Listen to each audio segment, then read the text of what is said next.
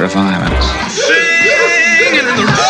The Ludovico technique. I'm cured! Praise God! Oi, eu sou a Marina Persson, eu sou apresentadora, cineasta, atriz. E eu sou Gustavo Rosa de Moura, eu sou diretor, roteirista e produtor. E esse é o nosso podcast de cinema que está na segunda temporada, hoje inaugurando mais uma minissérie.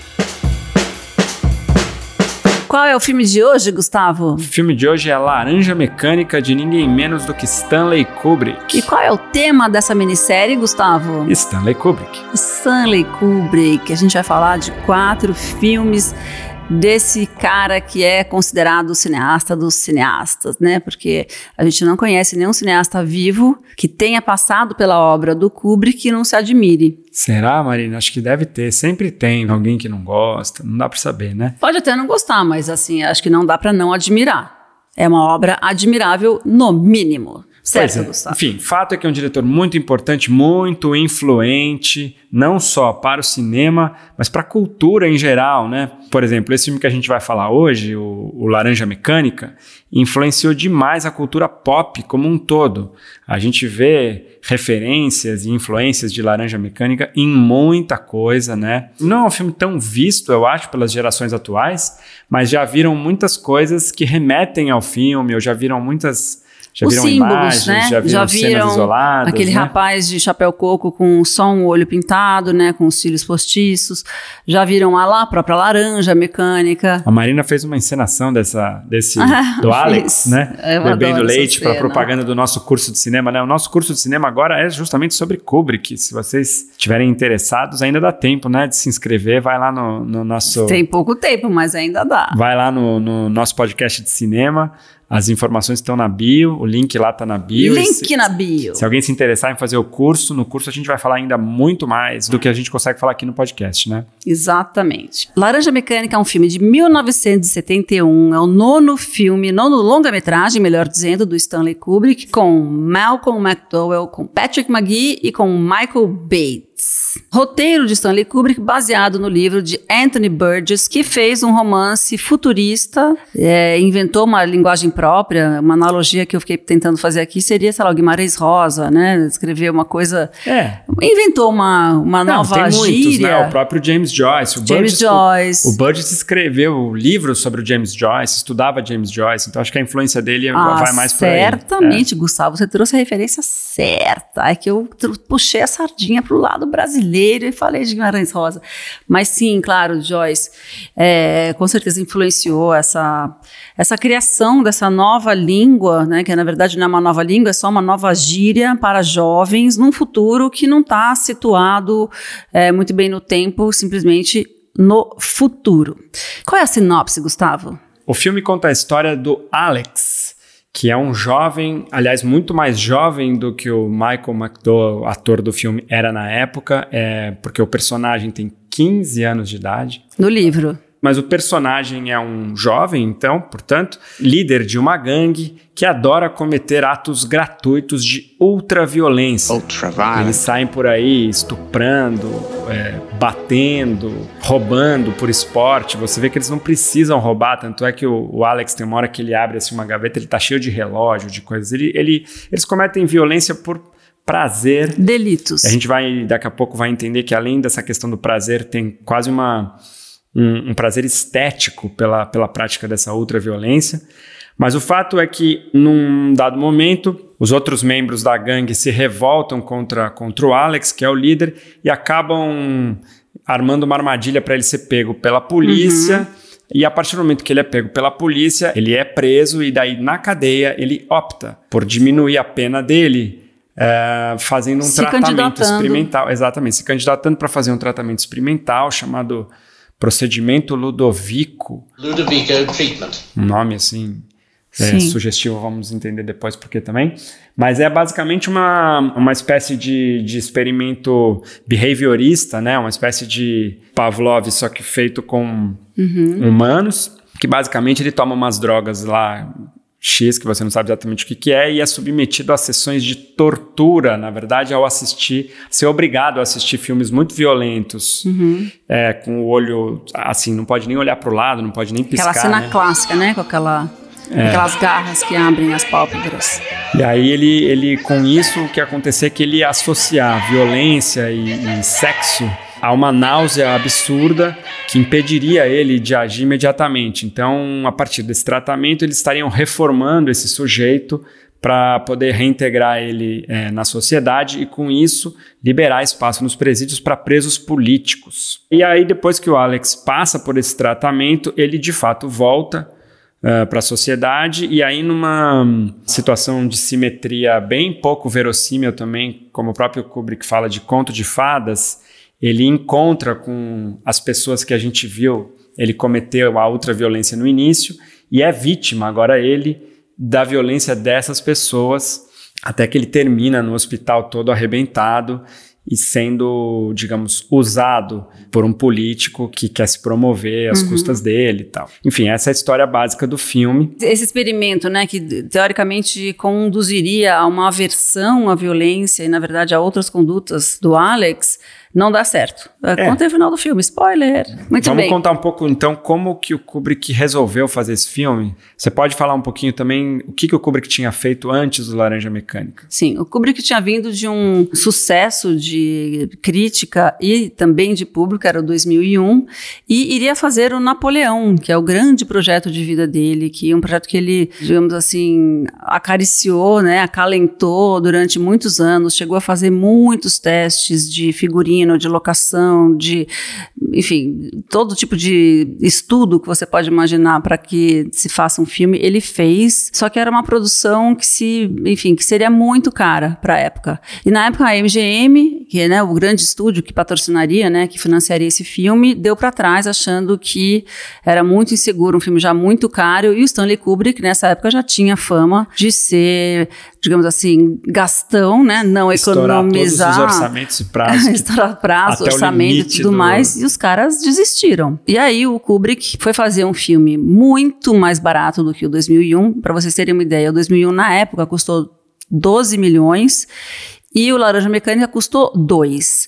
Essa seria a forma do Kubrick provar para os estúdios. Ele disse isso em entrevistas, né? Tem isso gravado, dizendo assim: eu tinha que provar é, para eles que eu podia fazer um filme barato, que eu era capaz, que eu era um diretor capaz de filmar com baixo orçamento. E aí ele fez Laranja Mecânica em muito menos tempo do que o usual para ele, com 2 milhões de dólares. É, na verdade, para você ter uma ideia, o, o, o, baixo orçamento dele é bem relativo, porque 2 milhões de dólares em 1970 não era exatamente baixo. É, mas, é, mas, mas enfim, faz a conta do, de 12 para 2. É, é. E, e, ele filmou... É, foi o filme que ele filmou mais rápido desses filmes grandes, né? Porque vamos tirar da conta os primeiros filmes que ele fez muito independente lá nos Estados Unidos. Uhum. A partir do momento que ele foi trabalhar no sistema de estúdio e tal, esse foi o filme mais rápido que ele fez. E ele filmou de setembro a abril. Quer dizer. Mesmo assim, não é que nem quando a gente fala pra gente, né? Não, vai ter que filmar rápido. Você tem quatro semanas, é. três semanas. Não. Até o Hitchcock fez filme em 40 e poucos dias, que é, foi o Psicose. Psicose. Exatamente. Mas o Kubrick, enfim, o curto dele é isso, seis meses. E o Kubrick, isso é uma coisa importante, eu acho a gente, a gente comentar, que é o seguinte: o Kubrick, ele, ele tem uma história muito singular como diretor, que é o seguinte: ele, ele começou muito cedo nos Estados Unidos. Ele fez alguns filmes no início da carreira de maneira totalmente independente, pegando dinheiro emprestado da família, arriscando tudo. Não chegou a fazer grande sucesso, mas ele chamou a atenção de algumas pessoas e ele começou a ser cotado para dirigir filmes como diretor contratado. Um cara é, se interessou por, por financiar, por ficar sócio dele, financiar ele, tudo. Ele fez um filme chamado The Killing, que em português chamou Grande Golpe, que fez sucesso um filme que, que acabou aí sim colocando ele de fato no mapa ali de, de Hollywood. Bom, daí depois do The Killing, ele fez Glória Feita de Sangue, Paths of Glory, que era um filme já maior, com o Kirk Douglas, uhum. um filme de guerra, um filme complicado de fazer. E foi um filme que teve, foi muito bem de, de crítica, uhum. né? Foi bem de público também. As pessoas perceberam que realmente esse garoto aí, pelo visto, era bom. Uhum. E, sobretudo, chamou a atenção do Kirk Douglas, que estava já começando um projeto muito maior, que era o Spartacus, um filme de época, Roma antiga e tal. E o Kirk Douglas já estava fazendo, já, já tinha começado a preparação do filme, brigou com o diretor. Uhum. É, e aí falou: Ah, quer saber? Eu vou chamar aquele garoto lá que me dirigiu no outro filme. E Uhum. chamou Stanley Kubrick. De repente, Stanley Kubrick foi fazer um filme gigante. Só que foi fazer um filme gigante numa condição que ele nunca mais quis repetir. Ele falou que foi a experiência mais traumatizante da vida dele foi ser o que ele chamou de diretor de aluguel. Não é nem é. diretor contratado, ele falou assim, diretor de aluguel. Não quero nunca mais na minha vida isso. Pois é, porque daí ele foi chamado pelo Kirk Douglas, pelos, né, por- pelos estúdios para fazer um filme gigantesco em que ele não tinha poder nenhum. Segundo ele, ele pegou um roteiro fraco é, e ele tinha que lutar contra aquele roteiro, mas não tinha, não tinha corte final, não tinha poder de barganha e tudo. Apesar disso, ele foi até o fim.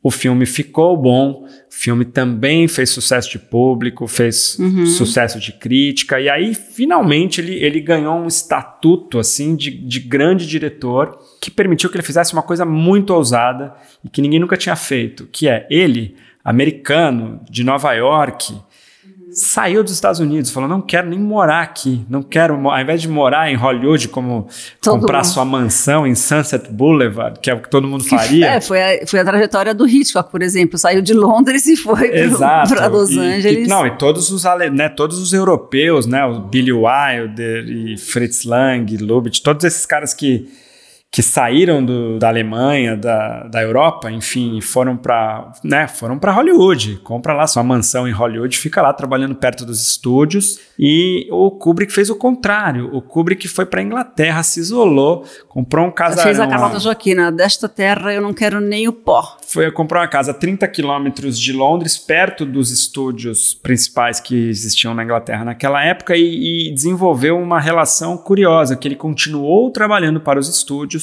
mas filmando em Londres, com atores americanos muitas vezes, né? Sim. Então, o que, que ele quis com isso? Né? Ele quis manter uma espécie de proteção. Como ele ficou traumatizado com a experiência do Spartacus, ele não queria os produtores visitando o set toda hora, não queria a gente dando palpite nas coisas que ele estava fazendo, não queria se contaminar por uma por uma o que ele chamava de uma espécie de dispersão ali do, do Star System de Hollywood.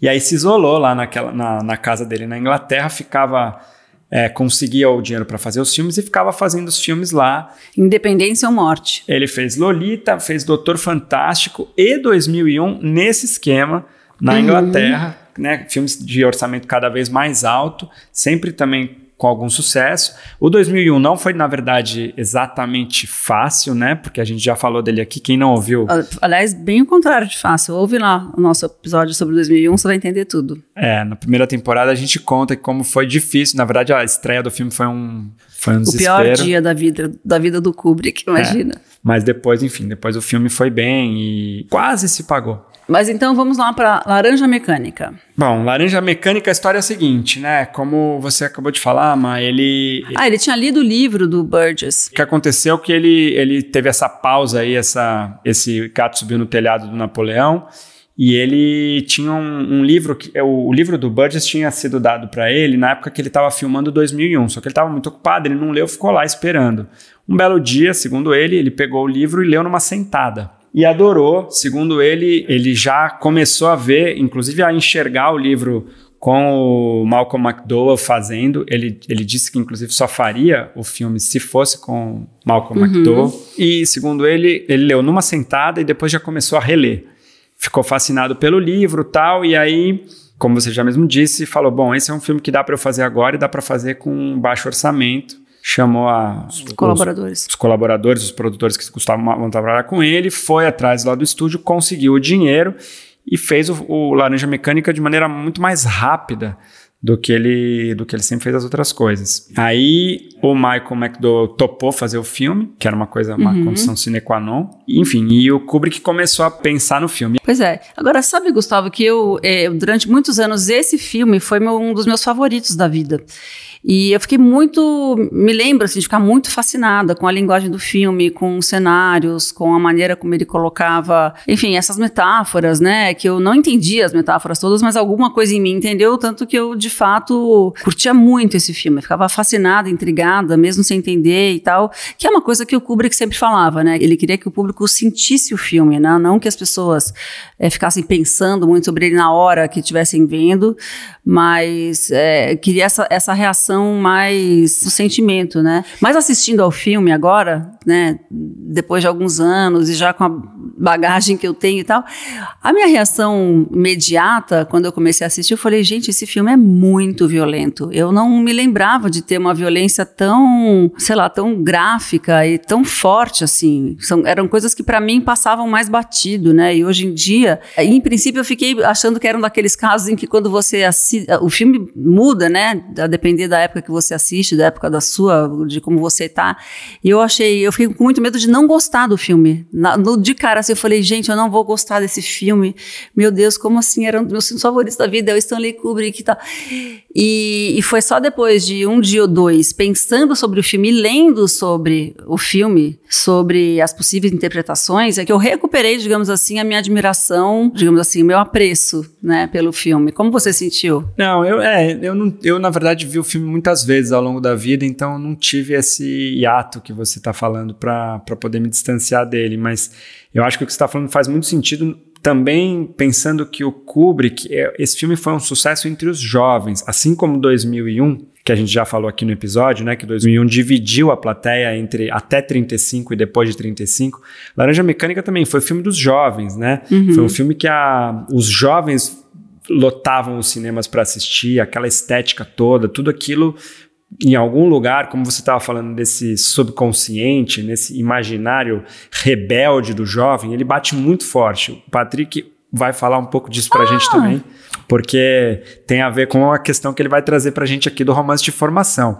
Então, o que você está falando faz todo sentido. Eu acho que isso não é à toa. Uma pessoa na sua idade hoje vendo o filme vai ver muito mais da perspe perspectiva de alguém, vou, vou usar muitas aspas aqui, né?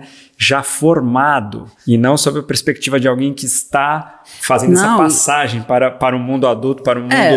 o mundo socialmente mais constituído. Né? Exatamente, né? mas também acho que tem um olhar do feminismo, que eu acho que também me abriu os olhos para é muitas verdade. coisas que eu não, não me atentava tanto. Quer dizer, você tem dois estupros ali, um quase estupro e um estupro seguido de morte, né? Uma coisa que você fala, poxa, isso é muito forte, sabe? Isso pega, hoje me pega de uma maneira que não, talvez não me pegasse tanto quando eu era, quando eu não tinha tanta noção do que aquilo significa, né? Falando em Patrick, Gustavo, vamos chamar o nosso convidado de hoje, porque daí acho que a gente pode conversar Sim, com uma autoridade é, vamos, entre nós, e não com dois palpiteiros que nem eu e você. Vamos chamar ele para o papo aqui e a gente já, então, a gente já triangula essa bola aqui. Tcharam! Hoje no nosso podcast de cinema, bota uma musiquinha de convidado especial, Ju. Tcharam! Patrick Pessoa, ele é professor, ele é professor de filosofia, melhor dizendo, de estética, ele já vai explicar o que, que é isso, da UF. E ele escreveu um ensaio sobre este filme, Laranja Mecânica, que foi publicado na revista Arte e Filosofia. Por isso, ele está conosco hoje. Palmas para ele. Oi, Patrick, tudo bom? Tudo bem. Como é que vocês estão? Estamos bem aqui e agora felizes de estar com você. Primeira vez, viu, que a gente traz um convidado aqui no nosso podcast Cinema. Estamos testando esse formato. E mas vamos conversar aqui agora então um pouco sobre o o Laranja Mecânica, a gente queria, a gente vai te fazendo umas perguntas e aí a gente vai tocando a bola aqui. Então, para começar, é, acho que era legal, se apresenta um pouquinho aqui para os nossos ouvintes, fala um pouquinho de você e qual a sua, sua relação aí com a crítica, com o cinema, enfim. É, podia contar, Patrick, como que você chegou a escrever esse artigo sobre a laranja mecânica? Por quê? É, então, no começo dos anos 2000, eu dava aula de filosofia em algumas escolas de ensino médio e eu achei que era interessante fazer uma introdução à filosofia a pessoas de 15, 16, 17 anos, mostrando os filmes que eu gostava, os filmes que eu amava. Uhum. Né? Então tinha a ver com uma formação também do olhar. E fiquei passando durante, sei lá, uns sete anos, um conjunto de 40 filmes, que eu passava um filme por semana e depois dava uma aula. E aí, em 2009, eu peguei essa experiência de ter visto esses 40 filmes oito, dez vezes, sempre dando aula depois, e fiz uma mostra grande chamada História da Filosofia em 40 filmes, junto com o parceiro meu, Alexandre Costa. A gente ocupou o Teatro da Caixa Cultural no Rio e por um ano, apresentou um filme, deu uma palestra depois e depois promoveu um debate com o público. E o Laranja Mecânica era um desses 40 filmes. E depois você escreveu um artigo. E aí, na época, justamente em que eu estava bolando essa mostra curso, a História da Filosofia em 40 Filmes, eu resolvi publicar um artigo sobre o Laranja Mecânica, que era muito inspirado num livro de um crítico alemão, o Georg Sesslin, que eu achei extraordinário, que o cara comentava os filmes do Kubrick, justamente. E eram ensaios muito longos sobre cada filme. E como estava em alemão, sabia que ninguém tinha lido, então podia roubar todas as ideias tranquilamente. Olha que truque bom. Vamos, vamos aprender alemão agora. Vamos lá. Português, alô? Não, então, maravilha. Então, vamos lá. Então, fala um pouco pra gente qual que é a, o argumento central desse teu, desse teu texto Eu- e por que que ele, ele se encaixa aqui no nosso episódio de hoje. O nome do texto eu acho que contém o argumento central. O texto Qual chama é? Tô curiosa. Tão Bizarro Quanto Uma Laranja Mecânica, né? que é como o livro começa. Né? As queer as a clockwork orange. Né? E é legal que a palavra queer, que hoje é tão importante para a é, luta política, Exato. aparece num sentido um pouco pejorativo aí, né? Tão bizarro quanto uma laranja mecânica, ou seja, existe alguma coisa tão bizarra que embora seja originalmente natural, uma laranja precisa funcionar com a mecânica precisão de um relógio. Então, como é que você concilia natureza e cultura? Exatamente. Esse é um dos temas principais do, do, do, do romance do, do Anthony Burgess. E, e o subtítulo do meu texto era o romance de formação de Stanley Kubrick. E tinha um hífenzinho que era para criar um trocadilho, que é o romance de formação de Stanley Ah, Kubrick. De deformado. Um, um Claro, romance um de formação que é um Uhum. romance de deformação, Deformação, claro. né, no, no caso do Alex. E, Patrick, assim, eu não sei quantos dos nossos ouvintes são familiarizados com o termo romance de formação. Então, você como professor, eu vou pedir para você fazer assim, sabe quando algum aluno faz aquela dúvida fora de hora? Sou eu? Professor, o que é romance de formação? É, um romance, o, o, os romances de formação, o primeiro grande romance de formação é um livro que chama Os Anos de Aprendizagem de Wilhelm Meister, que é do Goethe, que é do final do século XVIII. E depois tem vários outros romances que são pensados como romances de formação, como Orgulho e Preconceito da Jane Austen, ou Educação Sentimental do Flaubert e vários outros. E a ideia principal é a ideia de que a formação de qualquer pessoa implica uma espécie de treinamento ou um modo de domar os impulsos naturais que originalmente seriam violentos ou associais, de modo a integrar essa pessoa dentro da sociedade que obedece a uma série de, de leis e de normas. Né? Então, a educação seria uma maneira de, de certa forma, domar a nossa violência inata. Tudo a Né? ver com o nosso Alex. Tudo a ver com Alex. Então você tem uma tensão entre, digamos, a liberdade individual, em que você daria vazão a esses impulsos violentos e egoístas, e a coerção das leis sociais, que te obrigariam a uma série de sacrifícios pulsionais, né? Abrir mão de uma série de coisas que você quer fazer. Só que o que é curioso nos romances de formação clássicos, e sobretudo nesse primeiro, do Goethe, né, os anos de aprendizagem de Wilhelm Meister, é que no final você tem uma espécie de solução de compromisso entre a liberdade individual e a coerção social. Essa solução de compromisso se chama casamento. E a gente acha que o casamento é quando você quer fazer o que a sociedade manda você fazer. É, né? Então o casamento resolve essa tensão. resolve esse paradoxo como se numa espécie de síntese perfeita, né? Que a, a vontade se alia à, à, à demanda social, né? Exatamente. Só que aí, o, assim, o, o que o Moretti diz, que é o grande teórico do, do romance de formação, é que, portanto, os romances de formação acabam falando a linguagem dos contos de fada, que é, por exemplo, o cinema hollywoodiano, e foram felizes para sempre. Né? Isso é conto de fada. Ou das novelas brasileiras que terminam em casamento. Ou da maioria dos filmes americanos. Com vários casamentos, inclusive simultâneos, Exatamente. né? É um clássico de novela. Né? Está falando isso e teve, uh, numa das entrevistas do Kubrick, é, a que ele dá para o Michel Siman, ele fala isso. Uma pessoa que, que ele gostou muito da, da, interpretação que ele fez foi do Aaron Stern, que é presidente da Motion Picture Association, né, do cinema lá nos Estados Unidos, que também é, era psiquiatra, que ele diz o seguinte, que o Alex, no começo do filme, ele é um, o homem no seu estado natural e o tratamento corresponde ao processo de civilização imposta ao indivíduo. E que tem um pouco a ver com o que você está falando, né? Mas o próprio Kubrick gostava dessa interpretação. É, eu acho que isso é totalmente intencional, mas aí vai ter a coisa interessante que é o Patrick pode explicar para a gente agora. Qual que é a principal diferença porque ele, do, do, do filme do Kubrick em relação ao, ao romance de formação, que é o, é o que faz com que ele seja um filme de deformação uhum. e não necessariamente um filme de formação, né, Patrick? Porque essa, essa síntese perfeita que a gente acabou de falar não acontece no filme, embora aconteça no livro. Ou pelo menos numa das versões do livro. Que é uma coisa louca que esse livro também acabou tendo é, duas versões. Mas a versão oficial inglesa, a primeira a ser publicada, tinha um final diferente. Conta aí pra gente, Patrick. O livro, ele é claramente inspirado por essa tradição dos romances de formação. Quer dizer, o Burgess faz isso conscientemente. E a prova disso é que o livro tem 21 capítulos, não é? E, a, e 21 é a idade em que você chega à maioridade. Sim.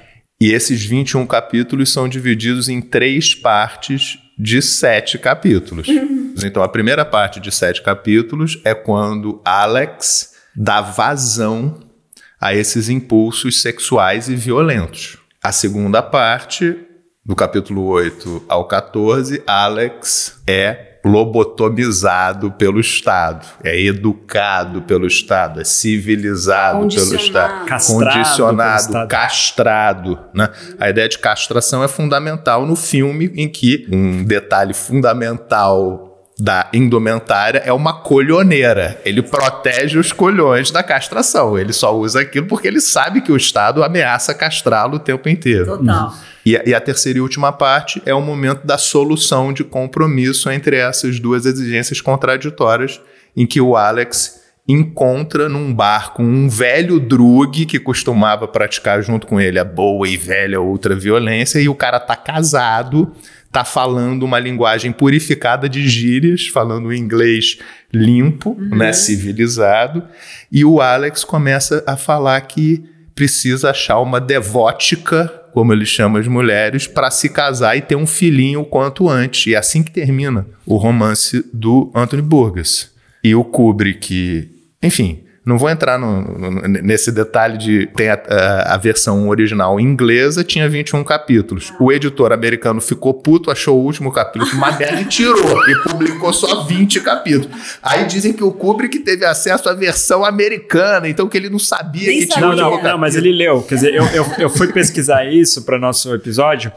Ele leu a versão inglesa ainda fazendo o roteiro e achou o fim da picada. Falou, não, se ele tivesse lido aquilo, talvez ele não tivesse nem, nem tido vontade de adaptar o, o, livro. Então ele, ele conhecia e ele, e ele fala, numa das entrevistas, ele fala: não, é um negócio que não tem nem cabimento e tal, nunca, não, não faria sentido nenhum incorporar. Então ele, ele poderia ter incorporado caso ele quisesse. Mas então eu acho que ele é uma decisão assim filosófica muito acertada, muito interessante, que é a de preservar até o fim o conflito entre a liberdade individual e a coerção social. Né? Então, claro, tem muita violência, como a Marina estava falando aqui antes, nas cenas iniciais em que Alex dá vazão aos seus impulsos sexuais e violentos.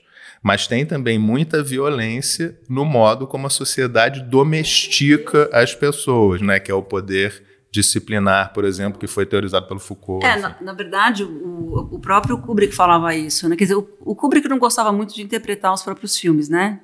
Mas de vez em quando, jamais, depois que os filmes já estavam há muito tempo na roda, ele também não se furtava de dar alguma explicação. É, artista também pode ser... dar opinião sobre o seu trabalho, não passa disso, é uma mera opinião. né? É, mas ele se recusava muito a dar interpretações, explicações para os filmes na época que eles estavam sendo lançados, porque ele falava que as pessoas é que tinham que. Claro. E ele era super recluso, além do que, somava-se a foto de que ele não gostava de conversar com ninguém, ele, enfim. Mas nessa entrevista que eu já citei do Michel Siman, ele fala, ele fala isso. Ele fala que, politicamente, a conclusão é, do filme é um pouco essa, que vai nessa direção, né? Da aliança entre essa violência a marginalidade, no caso, também, e o Estado, porque inclusive tem a figura dos dois drugs, dos dois colegas dele de, de gangue, que viram policiais. Isso está, na verdade, bem explícito, né? Que é assim: olha, aquela violência que era marginalizada, ela agora é a autoridade.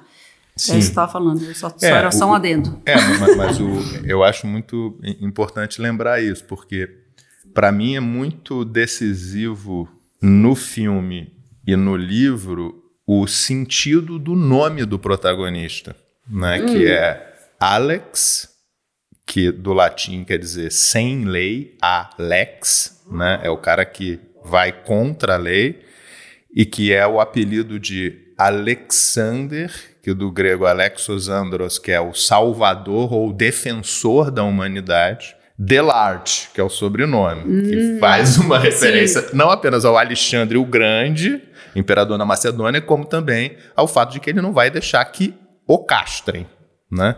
Ele é largo. Então, como que ir contra a lei do Estado é um modo de autodefesa? Porque o Estado necessariamente tende a ser muito mais violento do que qualquer indivíduo isolado. E aí o que eu acho que é, que é interessante que eu tento mostrar nesse texto é que o Alex que é o grande fã do Beethoven. O filme começa com um close dele imitando o olhar do Beethoven que ele tem num pôster no quarto dele. Como que ele vê no Beethoven, esse artista genial, um modelo para si mesmo. Né? Então, assim, eu acho é, é fundamental pensar um Alex, o, o Alex como alguém que pretende ser um performer contemporâneo. O que ele faz é arte contemporânea. Performance. Performance. O que ele faz é performance. Então, assim, eu entendo o, o incômodo com as cenas de violência se são tomadas literalmente, mas se eu penso as cenas de violência como expressões metafóricas, performáticas, o filme ganha um outro Total. sabor. Né? Então, quando ele espanca um velho que está cantando canções da sua Dublin natal, um saudosismo da terra perdida, do solo original, ele está evocando né, uma ideologia que é uh, indefensável e quando ele começa a apanhar do Alex, ele ainda fica invocando a lei e a ordem, Exatamente. dizendo que não existe mais a lei e a ordem nesse mundo. Então é legal isso, porque tem uma, tem uma segunda leitura, né? Se você vai, ah, não, ó, ele está batendo no velhinho, coitado Exato. mendigo, que está ali injustiçado. Isso é uma leitura rasa, primária, que você, se você não faz essa segunda leitura, uhum. é, você está perdendo muito. É, eu queria acrescentar uma coisa aqui, que é muito importante, que é o seguinte: esse é um filme narrado pelo Alex. É, e isso é fundamental, porque Inclusive, a gente já sabe na literatura moderna que você nunca pode confiar no narrador de um livro. Machado de Assis já nos ensinou isso Entendi. brilhantemente. Então, quando o filme começa, narrado pelo Alex, e tudo que a gente está vendo ali é, no fundo, o ponto de vista dele, a gente tem que já de, de cara criar uma distância com aquilo ali. Ficar no mínimo com o pé atrás e tentar entender as camadas de significado que aquilo tem e o que, que aquilo está querendo nos dizer sobre a subjetividade daquela pessoa e não sobre o mundo como né, não, um mundo é... real, absoluto, vamos dizer assim. É, não, é porque é, essa observação é muito boa, né? Porque, por exemplo, eu fiz o meu doutorado sobre Memórias Póstumas de Brás Cubas, que é um romance escrito contra o seu pseudo-autor. É um romance escrito contra o narrador, embora seja um romance escrito do começo ao fim em primeira pessoa. Exatamente. Né? Então você pode apresentar uma visão de mundo em primeira pessoa, mas dentro do próprio filme essa visão é tensionada. Então o que eu acho é que tem o modo como Alex se percebe, e ele se percebe como um performer, como um artista de vanguarda, e ele legitima e justifica as suas ações de ultraviolência nessa chave, que é uma chave estetizante. Mas é claro que existe uma diferença entre o modo como Alex se percebe e o modo como o filme é construído. E uhum. tem aí uma discrepância em que você vai entrar com a sua subjetividade, né? Pra... Pois é, essa, essa cena que você citou é a primeira cena de ultraviolência. E as outras? É, então, aí depois tem uma cena que é bem emblemática desse projeto estético do Alex, que é quando ele e a gangue dele encontram com uma gangue rival, Rival. que é a gangue de um camarada chamado Billy Boy. E eles estão no palco de um teatro meio abandonado, em ruínas, e estão performando um estupro como se fosse uma ópera. E o, e o Kubrick, inclusive, coloca uma música do Rossini nesse momento. E o Alex vem da plateia batendo palma ironicamente e xingando o Billy Boy, não porque ele está fazendo uma coisa errada, ou seja, cometendo um estupro, mas porque ele é feio. Porque ele não sabe fazer a cena da maneira que Alex acha que a cena precisa ser feita. O cara vai fazer uma cena de estupro com um figurino com o símbolo da SS no braço. Porra, que clichê ridículo, né? Fazer uma associação entre estupro e nazismo. Tudo Alex- mal coreografado. mal coreografado. O Alex fica revoltado, fica puto, entra lá no, no- no palco e começa a enfiar a porrada na gangue do Billy Boy. Só que aí o Kubrick filma de dentro como fosse dança contemporânea e a cena ganha uma potência estética outra. Então ali tem uma discussão com outro camarada que é o praticar alta violência. Não tá tão consciente quanto o próprio Alex de que ultraviolência é uma forma de arte. Ou é uma forma de tornar a vida mais intensa, que é né, a, a proposta estético-política das vanguardas históricas, o dadaísmo o surrealismo. Né? Como é que a gente torna a nossa vida mais intensa, mais artística? Aí depois desse encontro com o Billy Boy, E aí tem a cena em que ele vai para aquela casa em que tem uma, uma- um luminoso escritor, casa, né, lar, home, e onde mora o escritor e a sua esposa, e daí vem uma das cenas mais violentas, porque Sim. tem um estupro terrível. mas pensa assim, é, vamos pensar isso que o filme é construído sob a perspectiva do Alex, do sem lei, né, do punk. Cara, Home Sweet Home. Vá pra puta que o pariu, eu vou quebrar tudo. E aí você entra ali dentro, é o casamento, que seria né, o ideal de socialização. É um velho esquisitíssimo com uma mulher super jovem, ou seja, já tem uma relação completamente desigual e tem um detalhe, que o nome desse velho é F. Alexander. Ele tem o mesmo nome do Alex e ele é um escritor subversivo. Que é um alter ego do próprio Anthony Burgess. Porque que teve a sua esposa estuprada também, enfim, uma Ah, outra história que a gente não precisa história. entrar aqui, Ah, mas não é. sabia. É sim. Olha, então é isso que o Kubrick. O Kubrick fala isso, e não, e não só eu, porque assim, a história é que ele. O Burgess teve esse caso, na verdade, a, a esposa dele foi estuprada e ele teve a. a- enfim, uma inspiração. Com ele, com ele em casa? Não, não, não, não exatamente daquele jeito, mas por jovens, muito, de maneira muito violenta e tal. E aquele escritor é uma espécie de, sei lá, simboliza ali a figura do próprio autor, do próprio Burgess.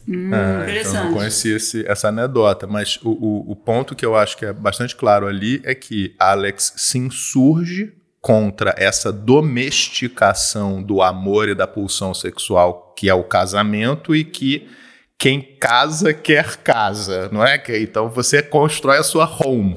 Então ali, a home claramente é a ideia do casamento. E tem uma disputa com uma figura paterna, que é essa figura do escritor subversivo, que é alguém que também vai contra a violência do Estado, mas ele vai contra a violência do Estado usando da pena, né? É um escritor. E o que o Alex pensa é que, que a pena não é o suficiente para você combater a violência do Estado. Você tem que combater a violência do Estado na porrada. Então, são duas maneiras de pensar a oposição política, digamos. E ele, então, enfia a porrada nesse escritor que, por ser, de certa forma, pacifista e achar que escrevendo ele vai mudar o mundo, vai contra o seu projeto mais amplo de defender a humanidade. Né? Então, assim, tem uma disputa entre duas maneiras de fazer frente à violência do sistema. Agora, com relação à questão do estupro, é claro, porque ela é super incômoda, mas pensando que Alex se vê como um artista performático, o que ele faz ali é criar uma relação subversiva com a tradição. Ele pega uma música chamada Singing in the Rain, que tem num filme musical, sei lá, dos anos 40 ou 50. Sim, o Jim E mimetiza aquela cena, descontextualizando alegoricamente o sentido da canção. Porque ele fica, I'm ready to love, I'm ready for love, não sei como é I'm que é. ready for love. I'm ready for love.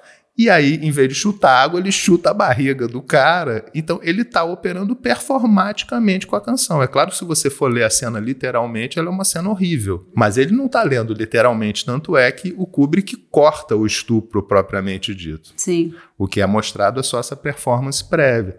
E aí, quando ele sai dali, ele vai tomar a saideira com a gangue na leiteria Corova. E dá uma costa nos amigos. Mas aí que tem a cena que para mim é a mais importante.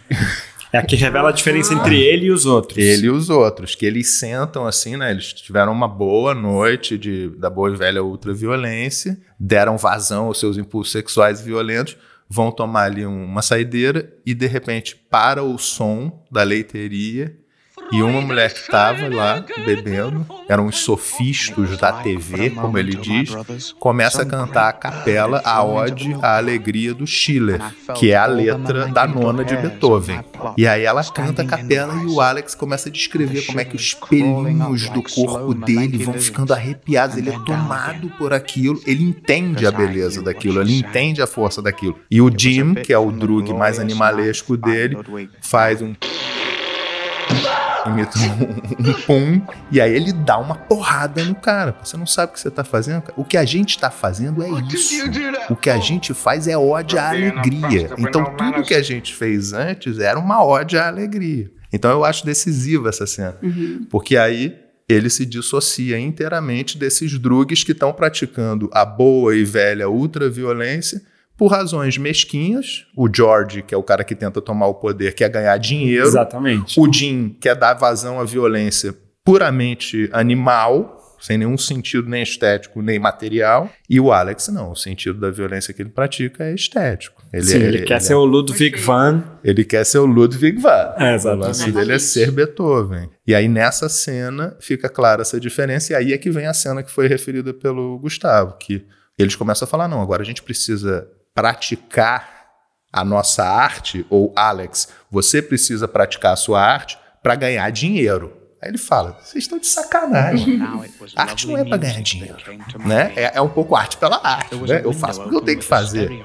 E aí, quando ele é chamado a se tornar um, um materialista, ele enfia a porrada nos caras e joga dentro da água, enfim, com toda a razão. Mas deixa eu, deixa eu aproveitar aqui para chamar uma, uma, uma outra questão que é interessante no seu texto também, Patrick, porque assim, você acabou de defender assim e explicar brilhantemente aqui essa, digamos, posição de artista do, do Alex, muito interessante, muito evidente assim em- em vários sinais, mas também é, inter- é- é- é legal a gente ver as duas leituras que isso, que isso pode ter também, né? Porque acho que a coisa mais legal desse filme é que ele abre para muitas, muitas chaves de leitura, mas todas elas dão uma espécie de beco sem saída, né?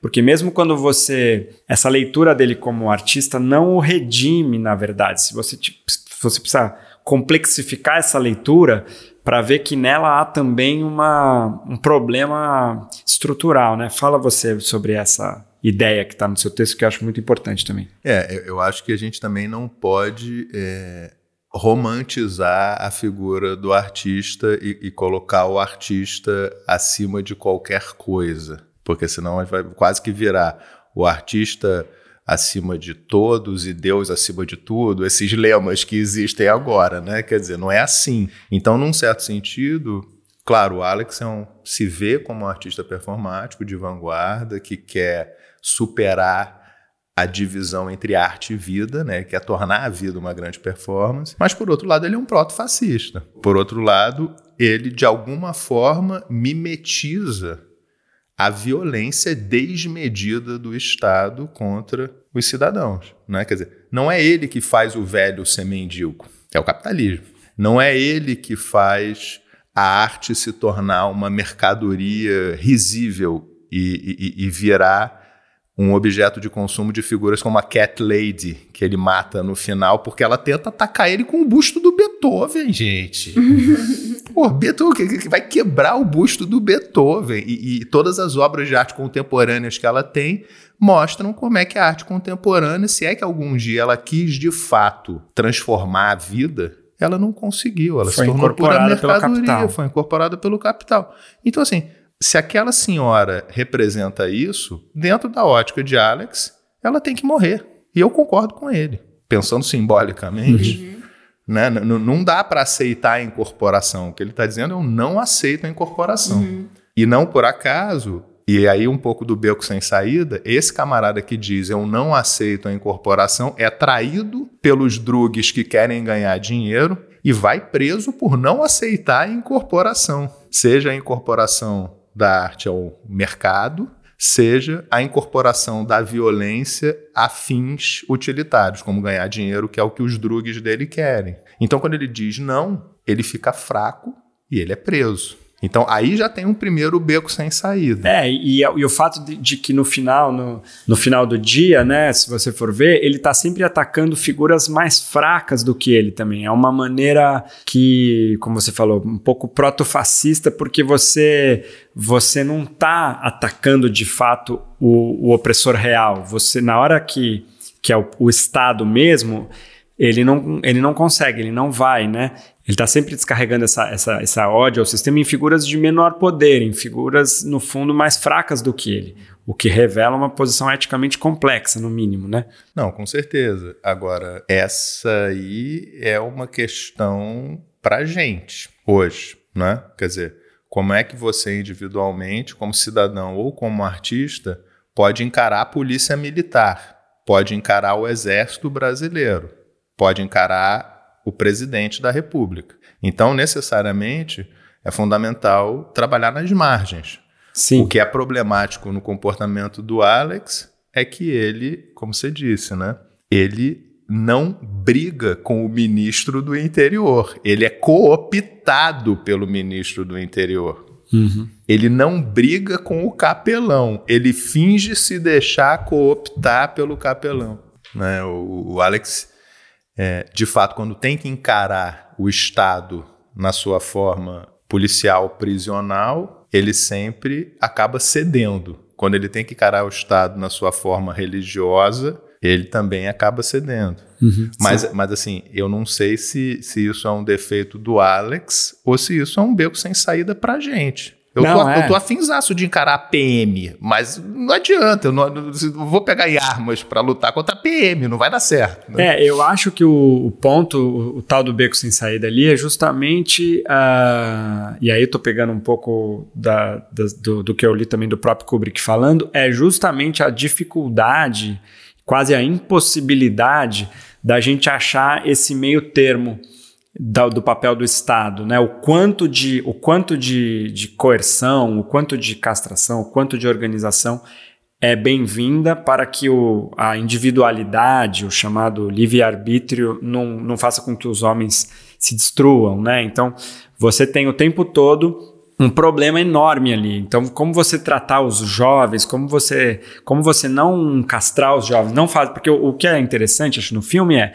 o tratamento Ludovico, ele é um tratamento que não funciona em hipótese nenhuma, porque ali a pessoa que está sendo tratada é de fato um malfeitor absoluto, uma pessoa que cometeu crimes indefensáveis do ponto de vista né, da lei, do, da, da convivência em sociedade. Não dá para aquele cara não ser punido pelo que ele fez.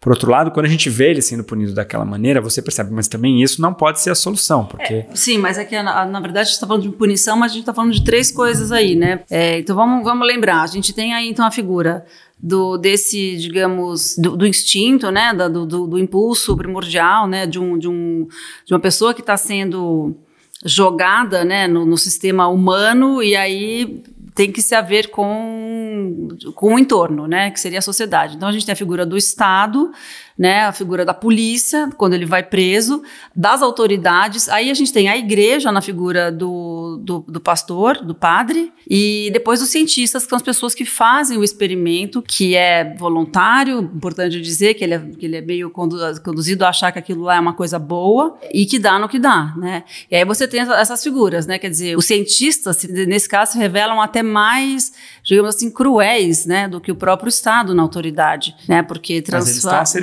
serviço do Estado, né? estão a serviço do Estado, mas são capazes de fazer coisas muito mais, são mais perigosos nesse sentido, né? Porque fazem coisas muito mais duradouras e profundas, né? Do que a própria punição só de uma prisão, por exemplo, né? É, pois acho que o filme vai discutir isso, o que, que dá pra fazer. E, na- e na- e a, a sensação que você tem, eu acho, ao final do filme, justamente porque ele não resolve, é que não, não, não dá. No fundo, todo mundo acaba sendo.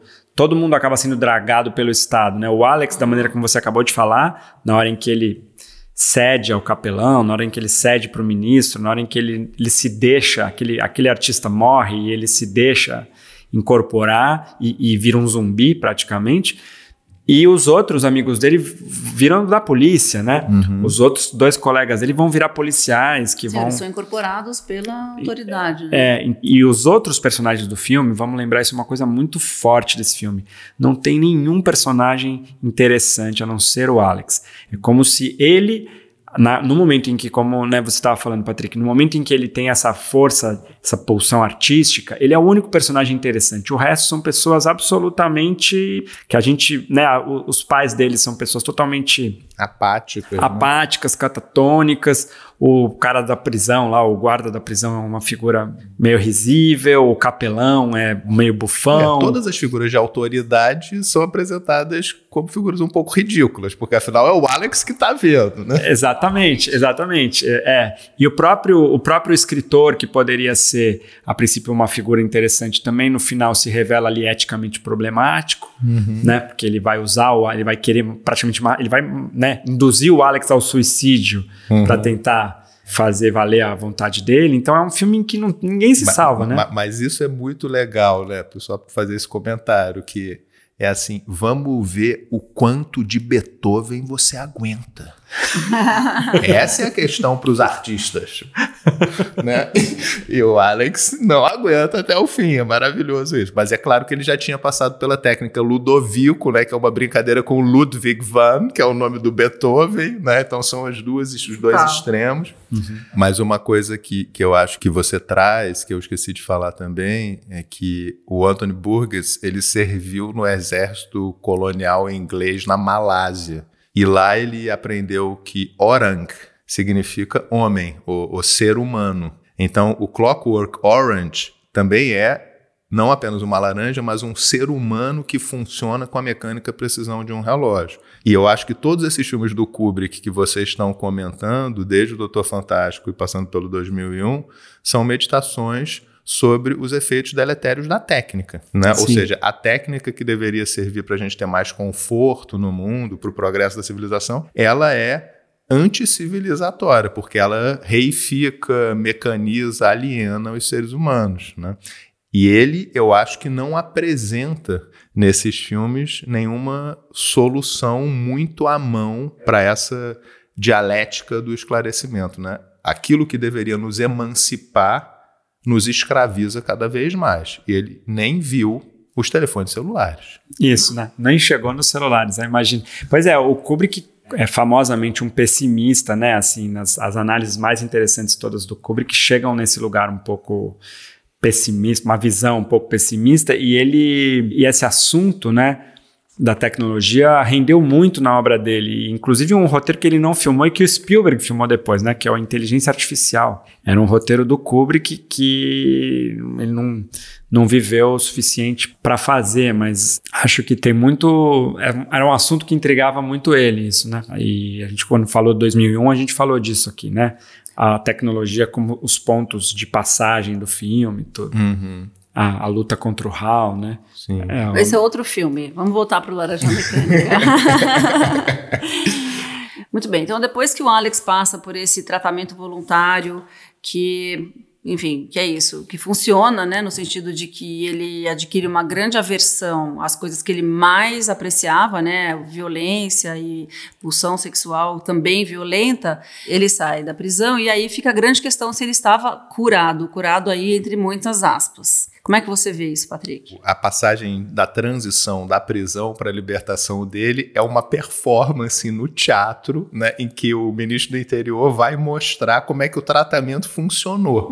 E aí põe uma mulher nua, lindíssima, e ele não consegue fazer nada com a mulher, e depois põe um cara para bater nele e ele não consegue reagir. bater e humilhar, né? Bater e humilhar, Lamber obriga ele a lamber a sola do solo, sapato.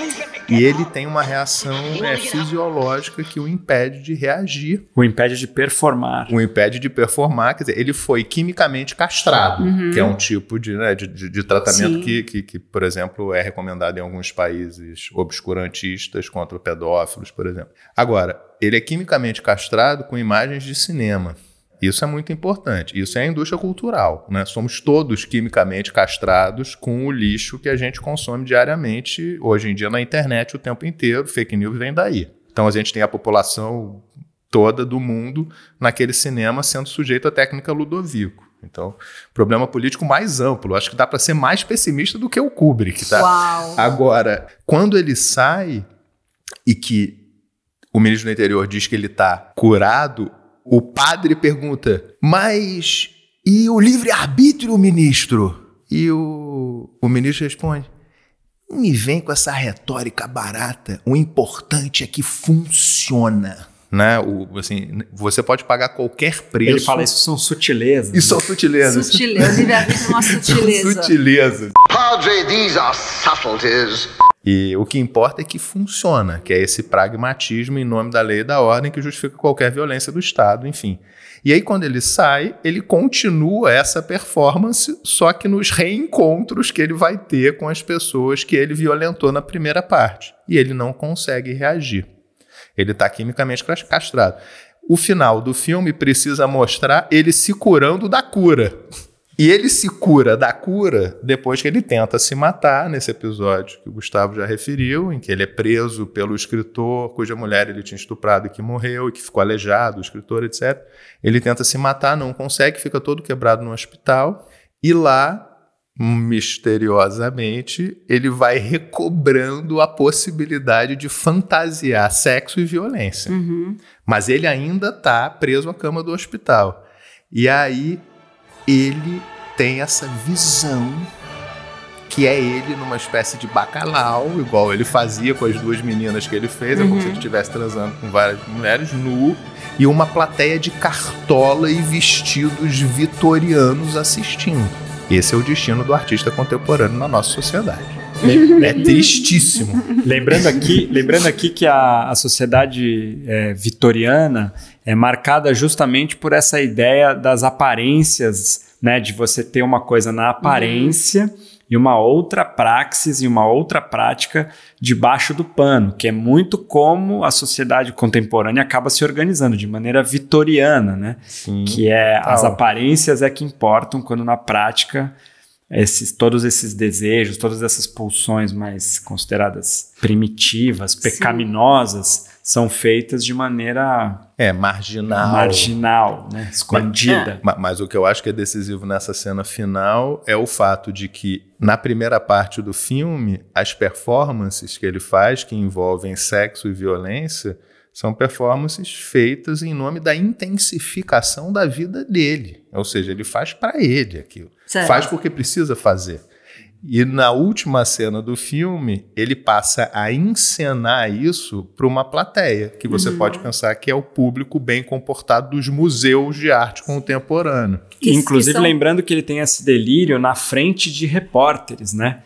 Exatamente. Então, ele, está, ele tem esse pensamento diante de várias câmeras fotográficas e jornalistas e tudo. Então, já é essa sociedade da, da aparência mesmo, né? Ele está fazendo Midiático. midiática. ele está Sociedade do trans- espetáculo. Exatamente. né? É- ou seja, o, o final do filme mostra que até em termos estéticos ele foi cooptado pelo sistema. Mas não talvez porque ele seja fraco. Talvez porque Ele o sobrava. capitalismo se apropria de tudo. Só é possível resistir de fato à apropriação se a gente acabar com o capitalismo. Aí você vai me dizer, ah não, mas isso é impossível. E eu vou te retrucar que Zizek, o filósofo esloveno, costuma dizer uma coisa que eu acho que você podia fazer um imã de geladeira É. e botar na sua geladeira. Hoje em dia é mais fácil imaginar o fim do mundo do que o fim do capitalismo. A gente precisa trabalhar no sentido de construir uma imaginação política em que o fim do capitalismo seja possível. Por que não? De preferência antes do fim do mundo. É incrível como o Kubrick consegue, de fato, Estourar todos os limites de tempo. até, até no nosso podcast. Exatamente. Com isso, encerramos o nosso podcast. Kubrick, tá vendo? O Kubrick é a sina dele. Você nunca vai cumprir um prazo, um horário, um orçamento. Um orçamento. Ah, mas olha, foi muito legal, Patrick. Você, nosso, a gente iniciou nosso ciclo de convidados. Talvez seja um ciclo de um único convidado, você, a gente não sabe. então você iniciou com grande estilo, foi muito legal ouvir a sua, o seu estudo, enfim, a sua pesquisa, seu pensamento sobre esse filme. E ter você aqui no nosso podcast, né, Gustavo? Pois é, tomara que a gente possa tê-lo novamente aqui mais pra frente, quem sabe em outro filme. Né, como você mesmo já contou pra gente, já fez 40. Na verdade, não foram nem só 40, né, Patrick? Foram Foram, 80. mais. Pois é, o Patrick estudou, assim, atentamente 80 filmes. Que legal. Muitos deles que a gente já fez, mas outros que a gente ainda poderá vir a fazer, né? Ué, se quando quiserem, me chame aí que eu adorei a conversa. Obrigado. É muito legal. Obrigadíssima.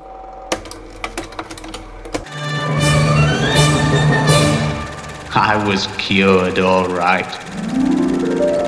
Singing in the rain, just singing in the rain. Então é isso. Então, nosso podcast de cinema fica por aqui. E na semana que vem a gente volta com mais um filme de Stanley Kubrick. Qual é o filme, Gustavo? Semana que vem vamos falar de O Iluminado. Ah, vamos na, na cronologia da obra do Kubrick, O Iluminado. Falaremos sobre esse filme na semana que vem. Mas você provavelmente conhece, sabe do que estamos falando. É ou não é?